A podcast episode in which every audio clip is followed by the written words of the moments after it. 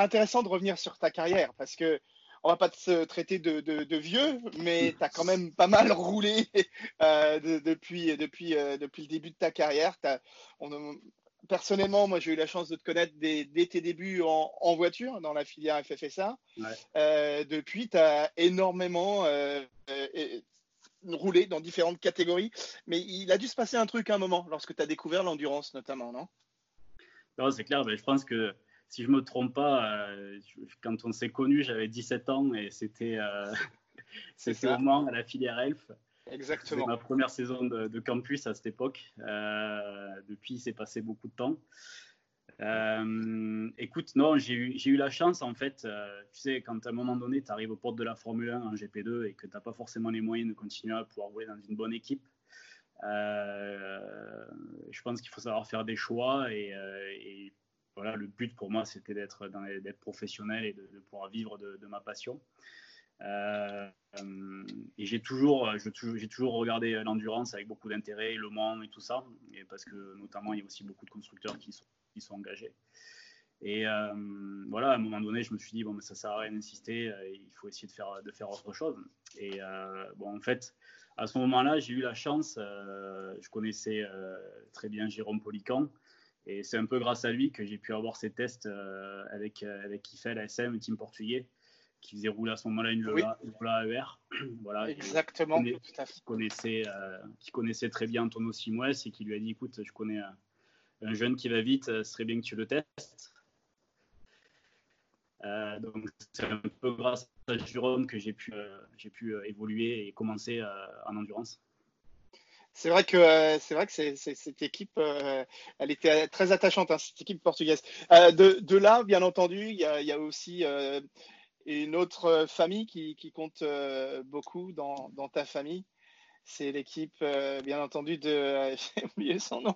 De Jacques Nicolet, hein, ah, ben, Après, tu es passé chez Ocratie. Attends, on va le refaire. Oh et, et, tous les enregistrements, toi, tu nous en fais une, toi. Ben oui, mais il faut. heureusement qu'on est pas en oh direct. bon, Olive, après, il y a bien entendu une autre famille qui a beaucoup d'importance dans, dans ta carrière, c'est la famille Nicolet. Oui, tout à fait. Écoute, euh, malheureusement, euh, quand le programme avec, euh, avec qui fait la SM s'est arrêté, ben, il a fallu rebondir. Et je dirais que c'est Jacques Nicolet qui, qui m'a récupéré, qui m'a donné, qui donné ma chance dans son équipe.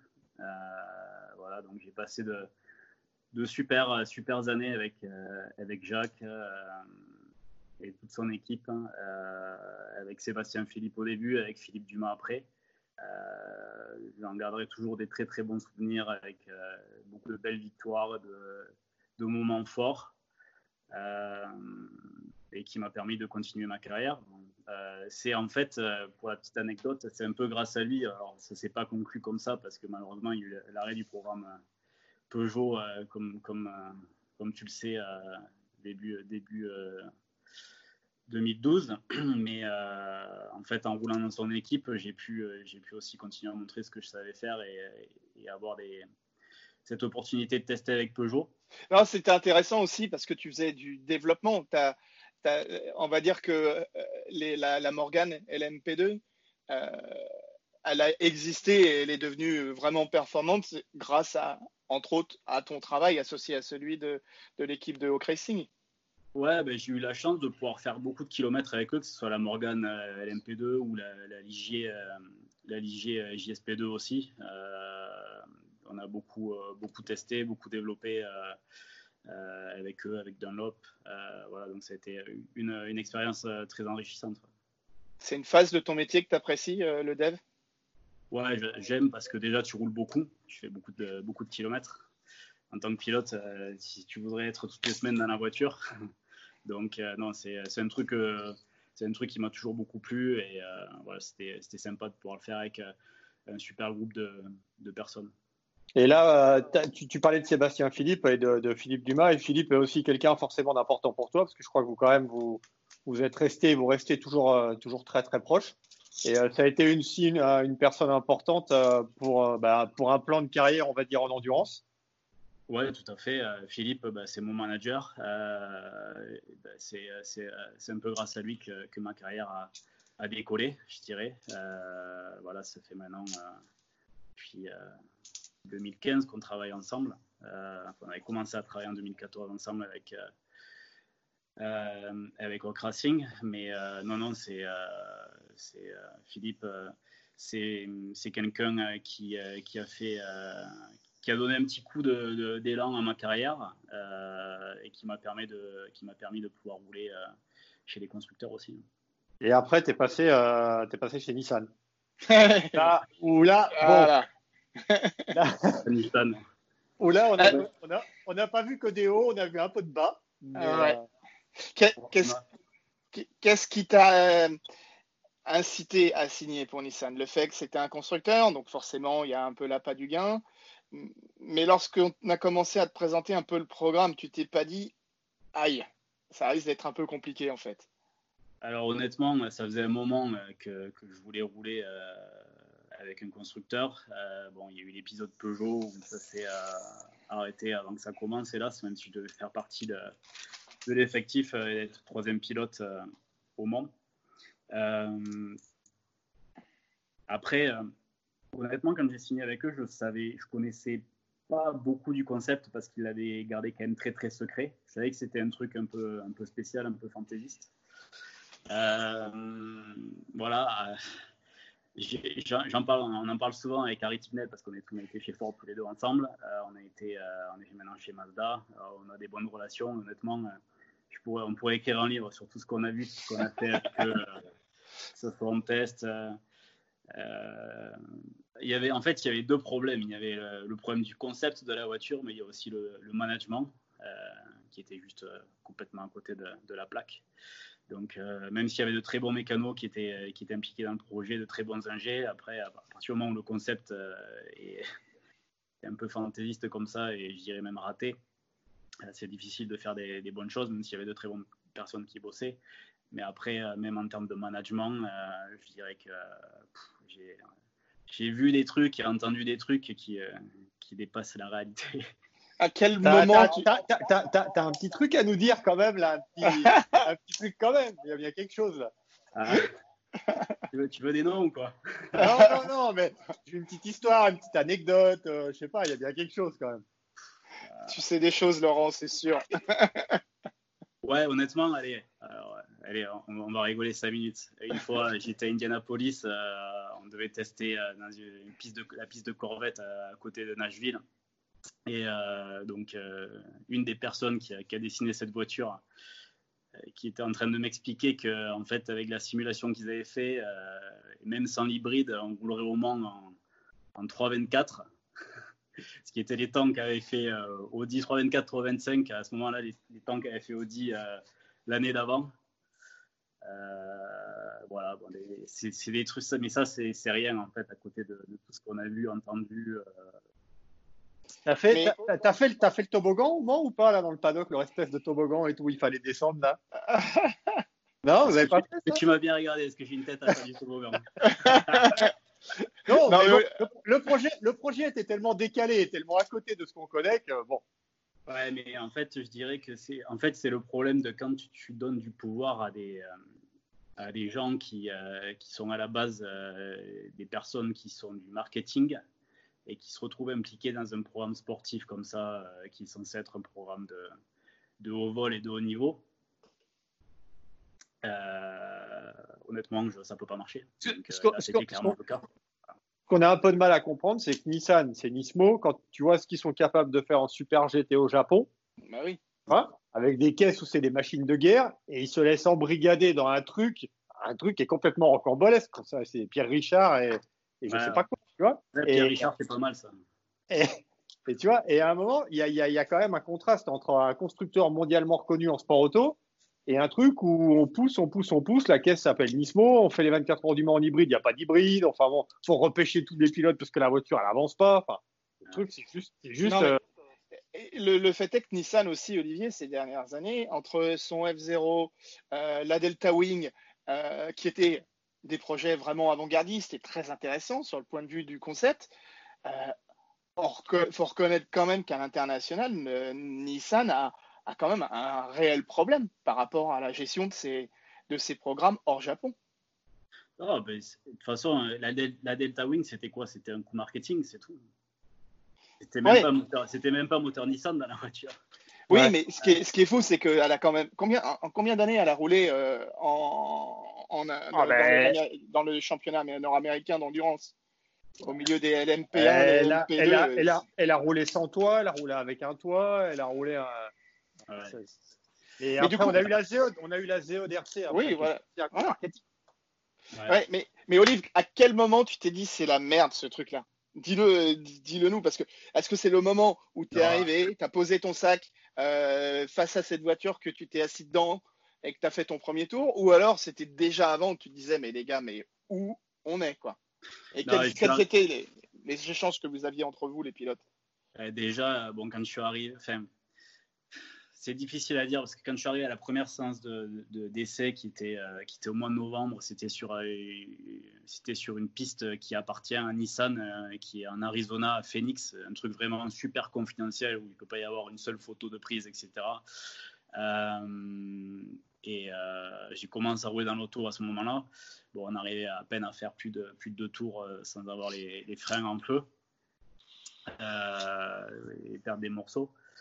Euh, bon, tu te dis c'est le début, ça va s'améliorer, etc. Et tout, mais bon, quand tu vois qu'il aura fallu à certaines personnes 4 mois pour comprendre qu'il n'y avait pas assez de cooling sur les freins et qu'on mettait le faux frein au bout de deux tours ou retour, euh, normalement, quand tu es un peu sensé et, euh, et, euh, et, réfléchi, tu n'as pas besoin de 4 mois pour, pour, pour, pour savoir que tu as un vrai problème et qu'il faut refaire tout, qu'il faut tout redessiner pour, pour, pour pouvoir pour faire refroidir tes freins, etc. Quoi. Donc, euh, bon, mm. c'est que c'est une petite parenthèse, tu vois. Mais euh, voilà, après, quand on a. Je sais que moi, j'avais tapé super fort en test. Pareil, on avait un, espèce de jeu dans la direction qui fait que la, la direction, une espèce de free play, en fait, où euh, la direction était super floue, super. bougeait énormément, en fait.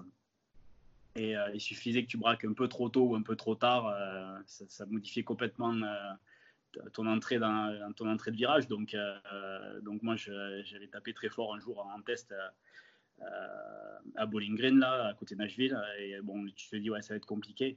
Après, pour qu'un mec comme Marc Géné, qui, qui avant le Mans, je sais qu'il est allé voir Darren Cox et qui lui a dit, écoute, moi, j'ai deux gamins, j'ai 40, 43 ans, ma carrière, elle est derrière, elle n'est pas devant, donc je ne veux pas rouler. Quoi honnêtement, euh, quand on prenait au Mans, on prenait 300, plus de 340 avec l'auto et que, le volant et la voiture étaient en permanence comme ça, à ligne droite, ça ne donnait pas confiance. Mais bon, tu restes à fond quand même. Mais par contre, ça, ça, ça, a aussi contribué indirectement à ce que tu puisses faire. C'est la même chose pour Harry, à ce que vous puissiez aller chez Ford après, quand même. exactement. Euh, honnêtement, euh, c'est pour ça que, honnêtement, ça m'a servi indirectement parce qu'il y avait des ingés dedans. Euh, des mécanos, euh, notamment qui connaissaient très bien euh, George Howard Chappell, qui était mon boss chez, chez Ford. Et, et, je sais qu'il a passé des coups de fil et ils ont demandé qui c'est qui, est, ce qui va vite. Et à ce moment-là, il faisait beaucoup rouler moi et Harry en test, aussi un peu Michael Krum. mais en fait, ça m'a clairement aidé. Ouais. Je les avais contactés avant, mais indirectement, ça m'a aidé, c'est sûr c'est quand même fou que d'un programme plombé, tu as réussi à faire rebondir ta carrière parce que tu aurais pu à un moment ou à un autre euh, te dire mince, est-ce que ça va pas me, freiner dans mon élan tout ça? Ah Non, c'est sûr. Complètement, mais après, bon, je pense que les gens aussi ont su faire la part des choses et savaient que, savaient que c'était un, programme en bois, euh, que la voiture n'était pas, était pas du tout compétitive et qu'on n'en ferait rien euh, et que ça n'avait pas forcément grand-chose à voir avec les pilotes. Ce qui devait être euh, particulier, c'est euh, pendant toute la semaine du Mans, euh, face à tous les médias, face à toute la presse, les gens que tu connaissais, devoir prétendre que ça allait super bien se passer et, que les, autres courses après du, championnat où on n'a jamais vu la, Nissan, ça a dû être mais une épreuve quand même. tu as dû apprendre à te connaître un peu, je pense, dans ce genre de situation. le genre de truc que j'adore. Euh, non, mais en fait, clairement, on te demandait de mentir en permanence. Donc euh, après, euh, tu, je veux dire, mentir, ça c'est limite. Je pense qu'il ne faut pas prendre les gens pour des cons. Et, et voilà. Et puis bon. Il y a les, conférences. Une conférence de presse, c'était quand même assez rocambolesque. Hein. les propos, les propos. Euh. Ah ouais, mais il y, avait qu'un mec, je veux dire, si tu as la chance de regarder, tu sais qu'ils ont fait un film d'ailleurs sur ça. Oui, oui, oui. Ouais. Quand tu regardes juste euh, la réaction de celui qui est à la tête de, ce programme, tu es juste mort de rire. C'est assez fou. C'est assez fou. Enfin bref, on est, on est ravis que à à la suite de ça, mon, cher Olive. Euh, cette année-là, comment tu vois, tu vois les choses en, ce qui te concerne? Est-ce que tu as, un brin d'optimisme malgré tout ou tu commences à te résigner? Quel est ton état d'esprit? Honnêtement, euh, honnêtement, je ne sais pas trop. Hein. Euh, je pense que tout le monde est dans le, flou. Euh, je pense que ça va être difficile. Ça va être difficile pour plein de raisons. Il faut, être, optimiste, je dirais. Mais je pense que forcément, ça va impacter le sport automobile. Euh, j'espère, euh, j'espère, que ça sera pas, ça sera pas la cata. Mais euh, bon, tu sais, aujourd'hui, je pense que ceux qui morflent le plus, c'est les compagnies aériennes et les constructeurs automobiles. Après, je dirais que ce L'endurance, c'est pas comme la F1, c'est pas les mêmes budgets que la Formule 1, donc euh, peut-être que ça sera beaucoup moins impacté. Mais euh, voilà, après, il y a, un tout, tu sais, il y a en GTE, GTE AM en Wake ou, en LMS ou en GT World, euh, il y a beaucoup, beaucoup de gentlemen qui roulent dans ces, dans ces championnats. Et je pense que s'il n'y avait pas ces gentlemen-là, le GTE AM ou euh, le GT World, ça n'existerait pas, donc ça n'aura peut-être pas autant de succès. Et euh, j'espère qu'il continuera à y en avoir et que ça, ça les impactera pas trop. Euh, je veux dire, quand tu vois tous les business qui sont fermés ou qui sont à l'arrêt total ou quoi, tu peux dire que ça sera pas forcément évident, mais bon, il faut rester optimiste. Tu as un complément de programme à part les États-Unis là ou pas? Avec, je sais pas, avec le LMS et tout ou t'as rien? Euh, Non, un LMS, euh, non, j'ai rien. Euh, j'aimerais bien le refaire, mais je voudrais le refaire dans de bonnes conditions, comme j'avais fait en 2018 avec, avec Norman Nato et, Paul Petit. On avait fini deuxième championnat. voilà, si je le refais, c'est pour gagner des courses. sinon, ça m'intéresse pas. je dirais qu'il y a de moins en moins de, de places de, place de volant où, euh, tu n'as pas besoin d'amener d'argent. Euh, donc, euh, donc voilà, ça fait que les opportunités sont très, très limitées là, dans, ce, dans ce championnat. Bon, bah, très bien. Écoute, Olivier, merci beaucoup d'avoir pris le temps pour venir papoter avec, avec les deux bavards que nous sommes. Merci à vous deux, c'était cool. Ça fait plaisir de, te voir. On te souhaite beaucoup de courage pour la suite. Et euh, comme j'ai dit à beaucoup euh, de nos invités précédemment, on a hâte de te revoir en, en survette et, euh, et, prêt à sauter dans le bac d'une voiture. J'espère aussi. Bon, à bientôt, Olive. À bientôt, ciao. À bientôt, ciao. À très bientôt. Monsieur Mercier, vous cherchez un nom? Ah oui, croit, on y croit. Je pense. je, croyais que tu avais coupé. Est-ce que vous voulez qu'on fasse ça au revoir? Parce que là, Laurent. Et c'est quoi, eh, Fabien, c'est quoi ton histoire de survette Tu crois qu'il pilote en survette Pourquoi tu dis j'espère vous revoir en survette Mais c'est une manière de. C'est, c'est, c'est, c'est une tenue de sport. Ah, d'accord. Voilà. Putain, tu t'es, t'es, pas, tu sais pas comment on plaisante en télé, Laurent, merci. Bon, allez, on je fait. Vois, je vois quand ton t-shirt Paris. Ouais, t'as vu? Ici, c'est. Voilà. Non, non, juste on fait un petit, vite fait un petit au revoir, qu'il soit bien propre. Alors. Euh, tac, attends, 36, 38. Bon, Olivier, en tout cas, merci beaucoup d'avoir pris le temps de discuter avec euh, les deux bavards que nous sommes. C'était euh, un grand plaisir de te voir et on te souhaite le, meilleur pour, pour cette année, bien entendu. Merci à vous deux, c'était bien sympa. Merci Olivier, à bientôt. À bientôt, merci. Allez, ciao. Salut à tous.